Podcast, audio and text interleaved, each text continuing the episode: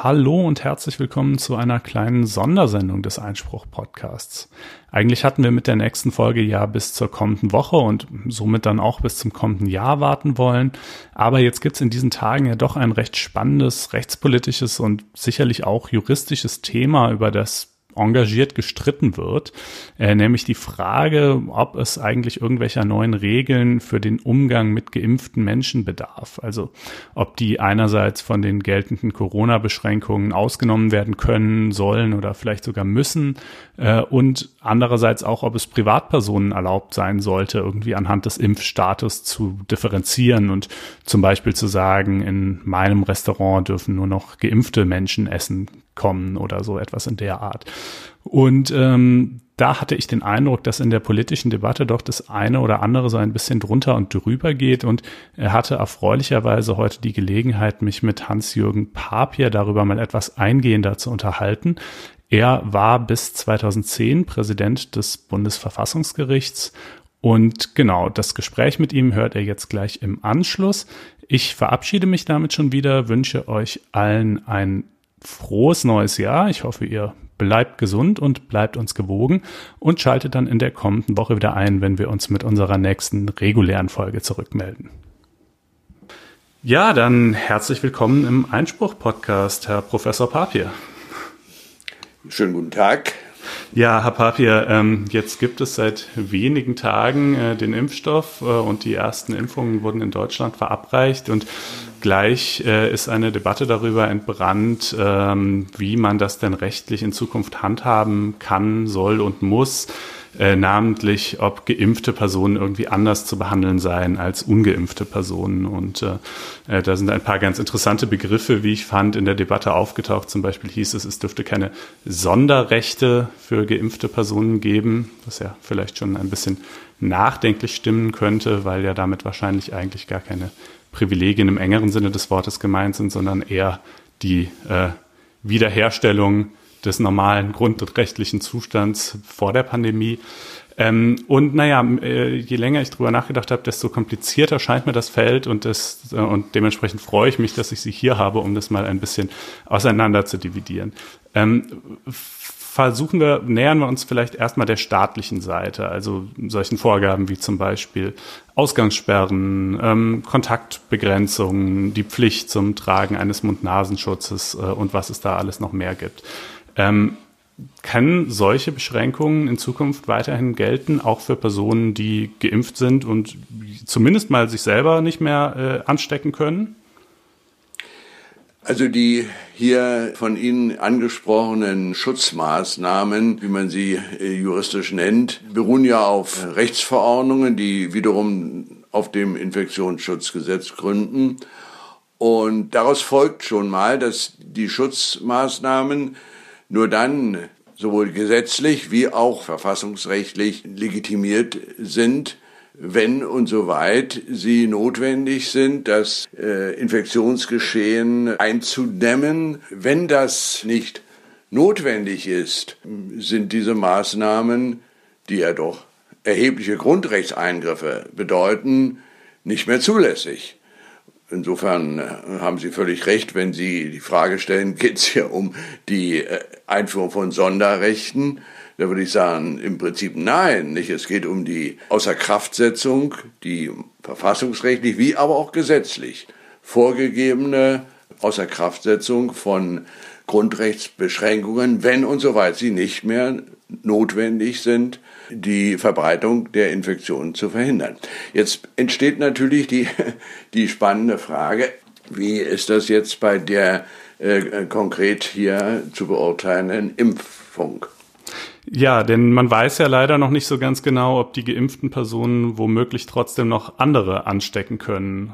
Das ist genau die Frage, nicht? Denn äh, solange nicht gesichert ist, dass äh, geimpfte Personen nicht weiter ansteckend sind, wäre äh, selbstverständlich die Aufhebung der äh, hier in Rede stehenden Grundrechtsbeschränkungen für diese Personengruppe geradezu zweckwidrig. Und solange das nicht geklärt ist, halte ich im Grunde die, die, diese Diskussion um äh, Befreiungen, Aufhebungen oder wie manche es nennen, Privilegierungen für, für etwas verfrüht. Mhm.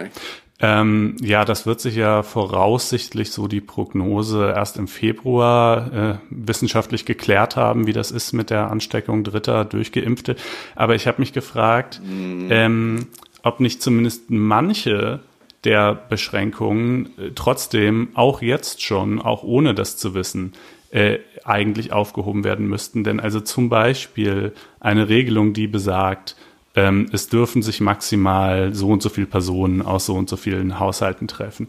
Die wäre doch zumindest dann auch jetzt schon ja sinnlos, wenn das ausschließlich geimpfte Personen sind. Denn dann wäre es ja auch egal, ob diese geimpften Personen irgendwelche Dritten anstecken können, sofern gar keine Dritten mit dabei sind. Verstehen Sie, was ich meine? Also müsste man nicht zumindest einzelne Punkte auch jetzt schon mhm. überdenken? Ja, ja, selbstverständlich, ja. Ähm, da haben Sie natürlich recht, nicht? Wenn im Grunde es um Verbote geht, die ähm, deshalb sinnlos werden, weil sie nur Personengruppen betreffen, die ausschließlich aus geimpften Personen bestehen, dann äh, wird die Sache sicherlich zu überdenken sein. Auf der anderen Seite müssen wir natürlich auch äh, immer wieder darauf achten, dass gesetzliche Regelungen oder hier eben verordnungsrechtliche Regelungen auch durchsetzbar sein müssten, kontrollierbar sein müssten. Nicht? Also hier gibt es sicherlich ähm, auch Grenzen, was die Spezifizierung oder die, die Einführung von Sonderfällen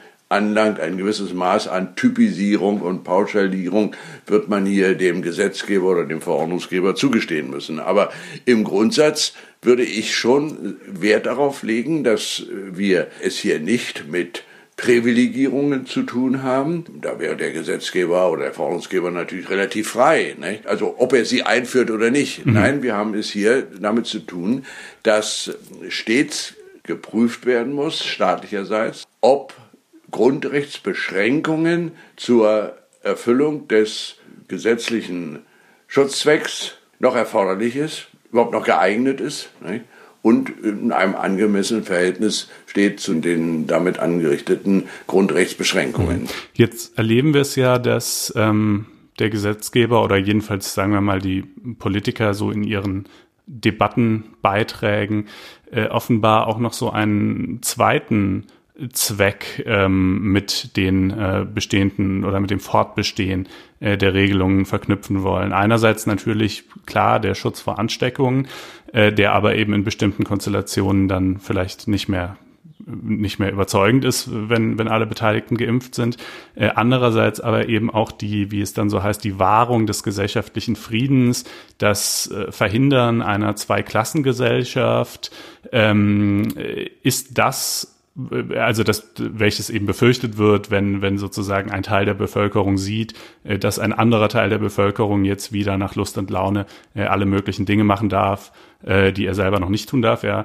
Ist das auch eine tragfähige Erwägung, auf die man Grundrechtseinschränkungen stützen kann? Also Sie sprechen hier den Gedanken der Solidarität mhm. an, der jetzt in den letzten Tagen auch immer ins Feld geführt wird. Nicht? Die Bevölkerung müsse Solidarität zeigen nicht? und äh, könne also dann nicht ertragen, nicht? wenn also bestimmte Personengruppen, die nun die Chance hatten, sich vor anderen impfen zu lassen, irgendwie mit Lockerungen äh, gewissermaßen belohnt würden. Auch diese, diesen Gedanken halte ich verfassungsrechtlich für für, nicht tragfähig. Nicht? Wenn ähm, zum Beispiel eine, eine, eine Versammlung, eine Demonstration verboten wird, weil von ihr eine Gefahr für die öffentliche Sicherheit ausgeht, dann kann man nicht sagen, also bitte andere Gruppierungen, die am selben Tag zur gleichen Zeit auch demonstrieren wollten, bei denen aber die Gefahr für die öffentliche Sicherheit nicht nachweisbar ist oder nicht angenommen werden kann, die müssen solidarisch zeigen, die dürfen auch nicht demonstrieren. Mhm. Also das ist unter grundrechtlichen Gesichtspunkten meines Erachtens kein tragfähiges Argument, mhm. die in diesem Fall die, die Solidarität hier anzuführen. Nicht? Es gibt noch ein weiteres Argument, das auch so ein bisschen um die Ecke gedacht ist. Ähm, äh, das lautet, na ja, wenn wir jetzt also den geimpften Menschen, und das werden ja im Laufe der nächsten Monate äh, immer mehr Menschen sein.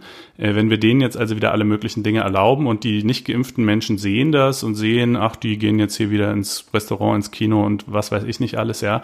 Ähm, äh, und wir dürfen das noch nicht ähm, äh, dass das dann die Bereitschaft des nicht geimpften Bevölkerungsteils, sich noch an die für sie weiterhin geltenden Corona-Regeln zu halten, mindert und dass sozusagen einfach ne, die, die Normbefolgungsbereitschaft äh, quasi flöten gehen würde.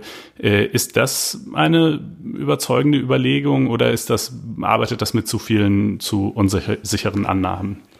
So ist es, so ist es. Also das sind äh, so äh, spekulative Überlegungen. Nicht? Außerdem sind sie verfassungsrechtlich äh, auch nicht auch nicht tragfähig. Nicht? Wenn bestimmte Beschränkungsmaßnahmen gegenüber bestimmten Personengruppen oder Unternehmen nicht mehr rechtens sind, nicht? dann müssen sie aufgehoben werden oder werden von den Gerichten kassiert und man kann äh, von den betreffenden Personen oder Personengruppen in gewissermaßen nicht in eine Art Sonderopfer verlangen und sagen, also fügt euch in die Rechtswidrigkeit äh, der Beschränkungen aus äh, Gründen ja wieder der der Solidarität gewissermaßen, damit äh, die Personen, die für die bestimmte Verbote gelten, äh, dann auch das fairer finden nicht? und sich dann eher fügen.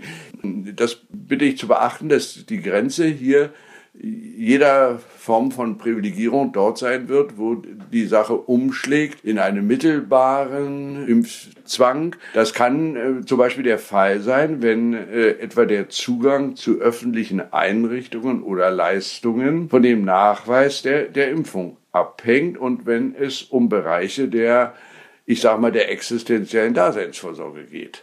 Der kann im Grunde auch nur durch ein Gesetz eingeführt hm. werden. Nicht? Aber das wir könnte er schon, ja, oder? Ich meine, wir haben für die Masern eine Impfpflicht. Ja, so, wollte ich äh, gerade sagen. Eben, eben, genau. Nicht? Wir haben das Masernschutzgesetz seit dem 1. März 2020, also gerade mehr oder weniger zu Beginn der Pandemie ist dieses Gesetz ja in Kraft getreten. Das begründet ja auch keinen, keinen direkten mhm. Impfzwang, aber mittelbar der Gestalt, dass so Kinder zum Beispiel ähm, nur noch kriegen, ja. den Kindergarten besuchen dürfen, wenn sie geimpft sind. Ne? Also dies ist ein Punkt, über den man, den man natürlich beachten muss. Und hier wäre natürlich auch zu fragen, inwieweit Private, die ja sonst nicht grundrechtsgebunden sind, wo finden wir da die Grenzen der Privatautonomie, der Vertragsfreiheit? Ähm, sicherlich würde ein, ein Gastwirt oder ein äh, Kinobetreiber oder ein Hotelbetreiber, der wird sicherlich Kraft seiner Vertragsfreiheit und seiner Privatautonomie, die ihm ja auch grundrechtlich verbürgt sind, entscheiden können, ob er ausschließlich geimpfte Personen äh, in seinen Betrieb lässt oder aufnimmt oder wie immer man es hier jetzt ausdrückt. Aber auch hier wird man natürlich sehen müssen, dass die Rechtsprechung des Bundesverfassungsgerichts ja in bestimmten Fällen auch private über das Institut der sogenannten mittelbaren Drittwirkung der Grundrechte grundrechtlich in Pflicht nimmt. Äh, also wenn Sie zum Beispiel eine soziale Mächtigkeit besitzen, die im Grunde eine Disparität zwischen den Nachfragenden und diesem Unternehmen begründet, wenn es um erhebliche soziale oder gesellschaftliche Bedeutung von bestimmten Leistungen geht. Äh, also wenn es um diese Fälle geht, werden auch private Unternehmen grundrechtlich gebunden sein und dann eben auch hier fragen müssen, wo sind die Grenzen erreicht, bei deren Überschreitung man dann sagen müsste, also das ist im Grunde so eine Art äh, mittelbarer Imagezwang. Ne? Mhm. Ja, da haben Sie jetzt quasi den zweiten Bereich angesprochen, auf den ich äh, gleich ohnehin sonst auch noch gekommen wäre, eben den, den privaten Bereich. Äh, bisher haben wir ja erstmal über, über staatliche Grundrechtseingriffe gesprochen. Die andere Frage ist ja eben dann genau die, äh, dürfen Private danach differenzieren? Und ein Vorschlag, den die SPD ja zumindest mal so ventiliert hat, war es, ähm, das allgemeine Gleichbehandlungsgesetz, um einen weiteren Diskriminierungstatbestand zu ergänzen. Da stehen ja schon so Dinge drin wie Rasse, Hautfarbe ähm, äh, und naja, vieles mehr, Geschlecht etc. Äh, und da könnte man ja jetzt auch einfach noch den Impfstatus aufnehmen und damit wäre dann ja gewährleistet, dass ähm, Betriebe, die grundsätzlich erstmal sozusagen äh, zur Öffentlichkeit hin geöffnet sind und zumindest von ihrer Konzeption her erstmal jeden annehmen, äh, dann eben auch tatsächlich jeden annehmen müssen, unabhängig davon, ob er geimpft ist oder nicht. Und Sie sagten jetzt gerade, nee, wieso denn? wir haben doch Privatautonomie, das kann doch jeder selber entscheiden, mit der Ausnahme von bestimmten besonders bedeutsamen Dingen. Der öffentliche Nahverkehr zum Beispiel, der wird wohl jeden nehmen müssen. Ähm, aber das Restaurant um die Ecke, äh, das kann sich doch selber überlegen, ob es jetzt nur äh, für Geimpfte ähm, offen stehen will oder nicht. Also daraus entnehme ich schon mal, dass Sie diesen Vorschlag der SPD äh, ablehnen würden. Ja, mhm. in dieser, dieser generellen Ausrichtung auf jeden mhm. Fall. Eine Frage hätte ich noch. Äh, jetzt ist es ja so, dass die meisten Leute, die nicht geimpft sind, momentan äh, nicht etwa mangels Bereitschaft nicht geimpft sind, sondern einfach mangels Verfügbarkeit des Impfstoffs. Also auch wenn man sich gerne impfen lassen würde, äh, kann man es ja momentan noch nicht, außer man zählt eben zu den ganz weit oben einsortierten Risikogruppen.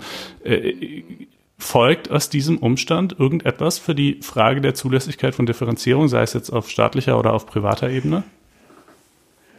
Ich würde nur in dem Fall hier das für einen wesentlichen und beachtlichen Punkt ansehen, wenn ich ähm, der Frage nachgehe, ob es hier um äh, einen mittelbaren Impfzwang geht. Mhm.